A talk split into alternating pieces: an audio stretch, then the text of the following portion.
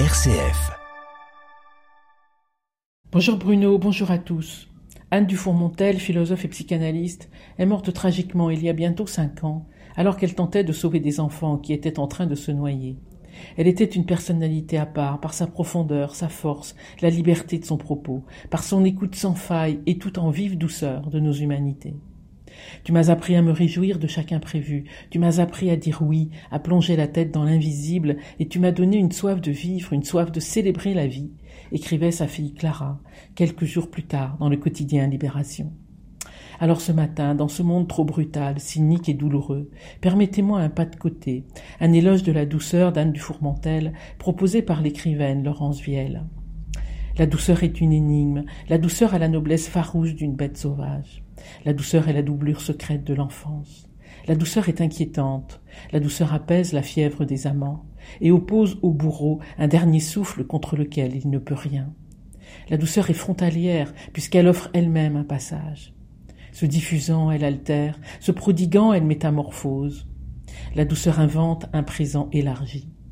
La douceur porte la vie et la sauve et la croit. La douceur a de multiples affinités avec la lumière sa diffusion, ses métamorphoses, sa nuit. Douceur de la jonction ciel et mer à Venise. Douceur des ciels d'été, des atmosphères, des nuages. Douceur des lampes dans la nuit. Le ventre d'un animal. La palpitation d'une veine qui affleure sous la peau. Une peau très âgée comme un galet translucide. Une peau de très jeune enfant. La douceur est harmonie.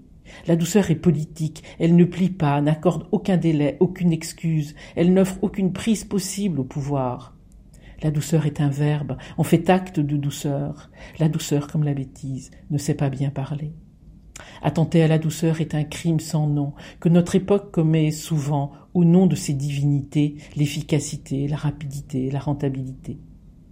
La douceur nous visite, nous ne la possédons jamais. La douceur pose de la lumière sur la nuit hantée. La douceur pose sur le deuil un visage aimé, et sur l'effondrement de l'exil une promesse de rive où se tenir invisible, la douceur se laisse oublier, aussi discrète et essentielle qu'un battement de cœur. L'angoisse vient dans le corps lorsqu'il est déserté par la douceur. Il n'est pas toujours doux de vivre, mais la sensation d'exister appelle la douceur.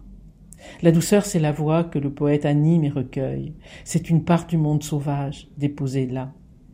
La douceur est un retour sur soi qui invente l'avenir, une révolution ouverte la douceur est invincible.